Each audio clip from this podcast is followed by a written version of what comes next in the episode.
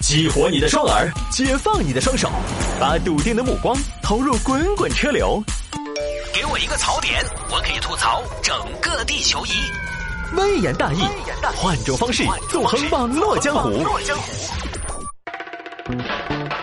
欢迎各位来到今天的微言大义，要继续跟您分享网络上一些热门的、有意思的小新闻。那么各位下了节目之后呢，也欢迎您来添加我的个人微信号。最近呢，成都也取消了限行，路上车相对比较多一点，可能早晚高峰呢也还是比较拥堵。你在路上没什么事儿，也欢迎大家鼓足勇气来添加我的个人微信号，拼音的谢探，数字的幺三，拼音的谢探，数字的幺三，加为好友来跟我留言就可以了。那么回听我们的节目呢，你可以在手机下个软件叫做蜻蜓 FM 或者喜马拉雅，蜻蜓 FM 或者喜马拉雅，直接在蜻蜓 FM 上边搜索“微言大义”就可以找到往期的节目了。那么在喜马拉雅上面呢，需要麻烦大家搜索主播的名字，搜索我的名字谢探，搜索出来之后呢，找到我的专辑里边就有微言大义的节目的回听。哎呀，各位，今天星期四了啊！如果你是听的早上的重播的节目呢，就已经到星期五了。我呢，已经在家居家隔离了差不多六天时间了。如果一切顺利，没有太多的意外的话，我大概会在下周星期六的下午一点重获自由。这段时间呢，天天在家拿着手机录节目，说起来也很神奇。我发现了以前我自己都我自己都没察觉到的一些心态啊，说起来很神奇。就是每天节目播出的时候，我就会怎么样呢？我会到天台上，打开手机公放，望着世纪城电台的方向。所以我这两天也在总结，虽然在节目里边常常吐槽我们这个工作怎么怎么样啊，但是通过这段时间我在家里的一举一动，我就发现一个问题。嘴上不承认，但是身体还是很诚实。就是有些工作呢，也说不出哪里好，却总也替代不了。它不光替代不了，你还有点离不了。可能包括收音机前各位听众朋友也是，你可能比你想象的要更热爱和需要你手头的这份工作啊。当然这段时间在家里呢，确实也离不开听众朋友们的支持和鼓励，还有安慰啊。尤其星期一晚上，有个听众给我微信留言。都把我看感动了。那个听众那天晚上是不是有些不太开心？嗯，我在想是不是喝了点酒，感情比较的浓郁。那大概是一个中年听众，跟我年纪应该差不多。他说：“哎呀，探哥，微言大义就是我生活中的一道光。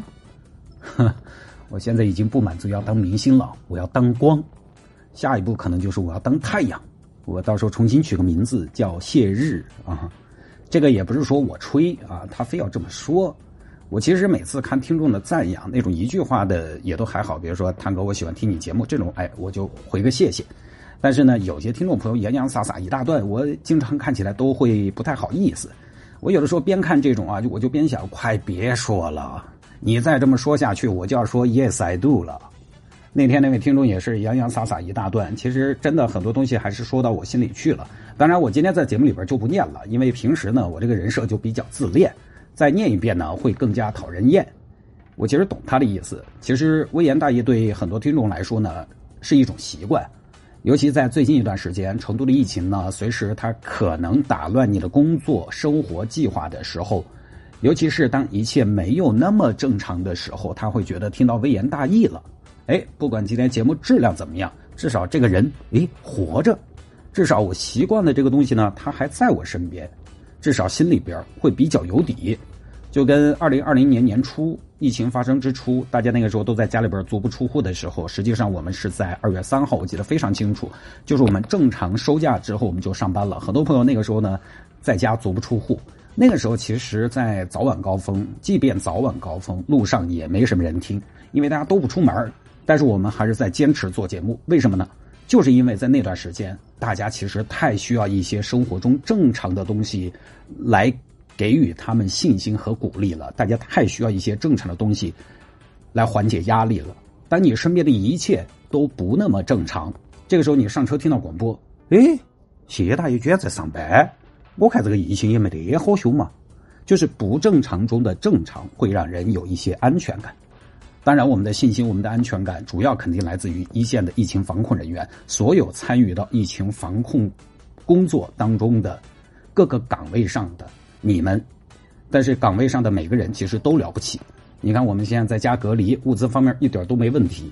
甚至可以吃外面的羊肉汤、育儿鸡，甚至你还可以吃到冰糕，点个四个圈都是没问题的。其实这种正常是我们在家隔离有点烦躁，但是也不会担忧的原因。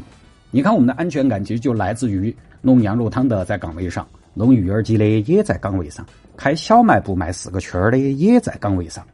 所以我这段时间录这个节目呢，也有点这个意思，尽量让大家上下班听习惯了的朋友，有那么一些生活中的常态和安全感。这个时候，我们的生活充满了一些不确定。如果我能给大家一点生活里的确定，那我这个节目呢，咱们也没算白录。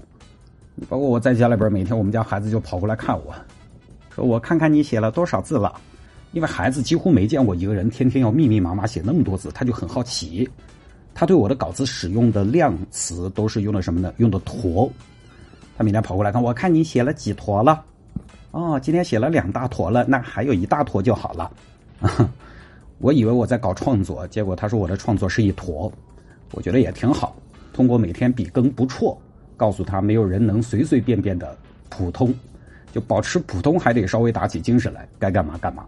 好了，不说了，星期四了，星期四呢，这转眼就周末了。大家也不太敢出门消费了，对不对？你实在有消费的欲望，想在周末吃一顿好的，有这么一个欲望，那我们的海鲜水饺挺好，哎，依然在上架销售当中，有海胆和扇贝两种口味我们的海胆馅的是百分之七十的海胆配百分之三十的猪肉。有朋友担心呢，这个海胆馅的水饺会不会腻？呃，答案是不会。你吃了，但凡觉得腥，也退给我。那一口下去就是大海的咸鲜味儿。其实早期我们在开售这个海鲜水饺的时候，成都消费者很多对海胆水饺有些顾虑，大家依然在这个选择的时候下单扇贝比较多，因为扇贝水饺什么味儿，大家其实是可以想象的。扇贝因为在口味上相对比较有亲和力，它不会显得奇怪。但是现在从我们复购的情况来看，大家吃习惯了之后，海胆的复购率明显更高一些，因为它更有特色一些。当然扇贝也不弱哈，扇贝是一个扇贝水饺里面三到五个扇贝丁儿加一点点小韭黄，反正我们的海鲜水饺不管海胆还是扇贝，只有两样东西，别的滥竽充数的东西一点都没有。海胆就是海胆和猪肉，扇贝呢就是扇贝和一点小韭黄。咱们快递呢现在都是鸟枪换炮，从宅急送换成了顺丰，大家呢可以在微信搜索小程序一零二六生活向上来下单，可以在微信小程序一零二六生活向上来下单。大成都范围我们都是顺丰快递送达，当然这段时间呢，因为疫情的原因，所以具体的送达时间可能会有一些小小的变化，但是呢，总的来讲都不太影响。另外呢，就是比如说，如果您的收货地址是在青白江、彭州这些成都的二三圈层地区，它也属于大成都，我们也是可以送到。但是呢，我们在这些区域有可能当天是没有办法送到的。对于当天送不到的地方，次日达的地方。就需要麻烦您在小程序上跟我们的客服沟通一下，确认可以接受次日达，我们才会给您开放下单区域。这个也不是说故意为难大家，就是还是希望我们卖个东西呢，大家体验更好。你兴高采烈的当天等着饺子下锅，结果呢又没到，家里边都等馋了，我们心里也过意不去。微信搜索小程序一零二六生活向上就可以下单了。呃，就是生活还是得搞起走。你看加微信啊，回听节目卖饺子一样都没少。来吧。在节目进行了大概有十来分钟的时候，我们就开始正式的分享今天的微言大义了。前戏略长 啊，但是前戏也很重要啊。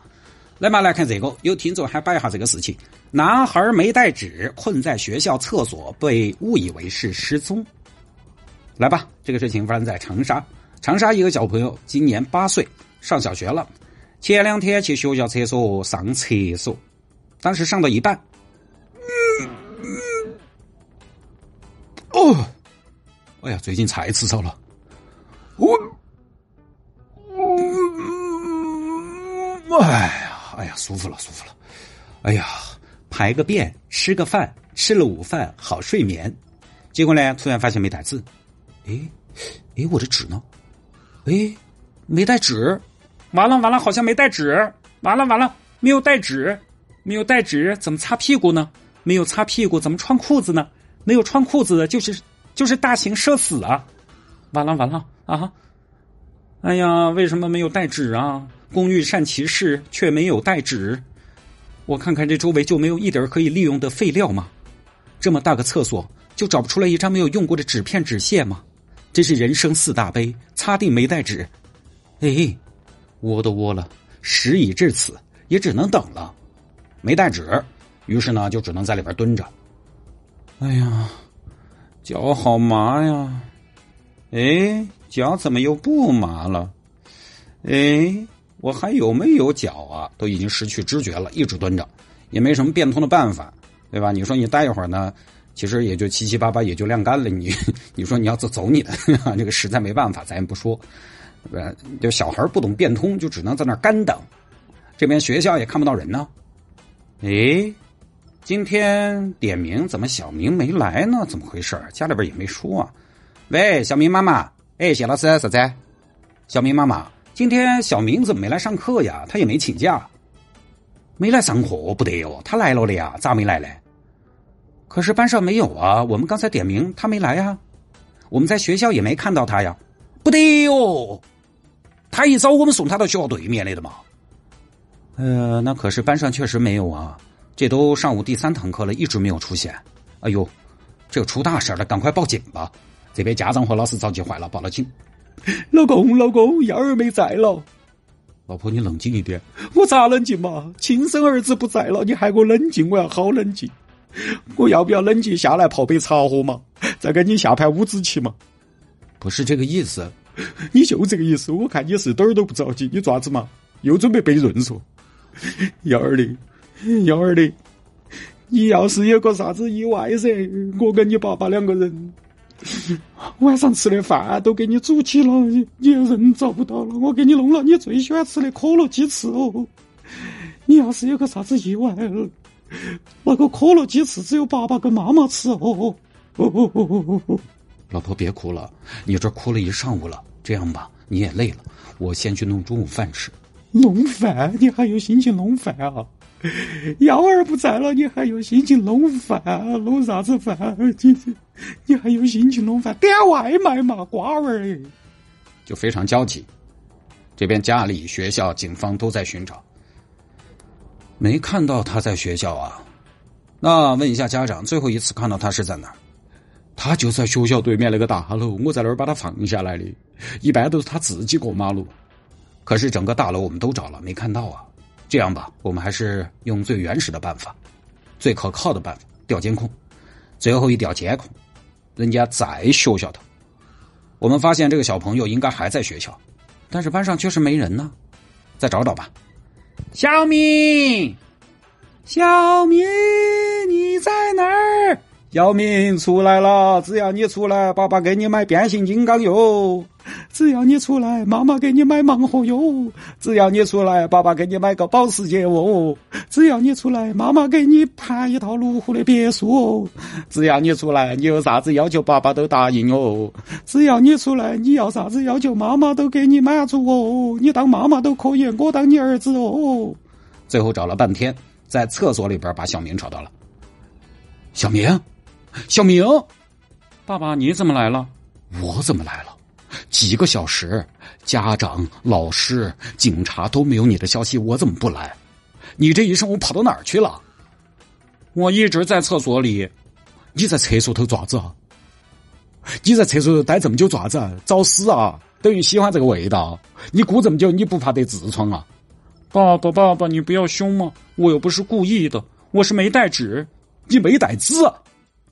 呃，对我都进行了一半，突然发现没有带纸，真是骑虎难下，让人难堪。你不晓得想办法？我没什么办法，有什么办法呀？没得办法，就鼓了几个小时。是的，爸爸。爸爸，你有没有带纸啊？有的话，你能不能给我点纸？我们爷俩要不还是站着聊吧？你这样站着看着我，我这样蹲着看着你，压迫感特别强啊。我还不是没带纸，你直接起来噻。那爸爸，我不能起来啊！我没擦屁股啊！用不着擦了，你几个小时早就干了。最后大家如释重负，跟大家宣布，我们的同学小明已经找到了，没有什么问题，没有遇到坏人，也没有遇到危险。不过是什么呢？不过是在厕所没有带纸，希望同学们吸取教训，下雨打伞，入厕带纸。这种事情啊，这个确实大家也可以设身处地想一下，如果是你，你怎么办？因为呢，大人还好，大人他始终上厕所必带手机，他不一定带纸，但是他带了手机的，所以一旦没带纸呢，你有手机，你可以用手机开，不是，你可以用手机打电话求助。但是小朋友呢，小朋友没有手机，一旦上厕所没有带纸，他就很尴尬了。尤其是有些厕所它比较偏僻，也没什么人烟，半天来不了一个人，这种情况就很难搞了。还有就是小朋友可能还存在一个什么问题呢？就是小朋友他在外头呢，胆子比较小，八岁的小朋友，很多如果家里边不怎么训练，不有目的性的教的话，他会太老实，他会有个问题，他出去了不愿意或者说不敢向陌生人求助。就这个厕所很难说一上午一个人都没得，对不对？学校头的厕所那是有好偏僻。但可能小朋友就是什么呢？不好开口导致的，所以这个呢，还是需要孩子大方才行。比如说，我们家孩子在外面，他有的时候要在馆子里边吃个什么，问个价，吃饭需要是个什么东西，我们一般都是喊他自己去开口，向服务员来提出要求。就这个能力还是要培养、要锻炼的，不然娃娃以后出去了舍不得开口，其实也很恼火。人嘛，社会人，你还是真的需要人家来帮助的。但是你不会开口，这个就是个障碍。好了，不说了，进段广告，广州接着回来聊今天的微言大义。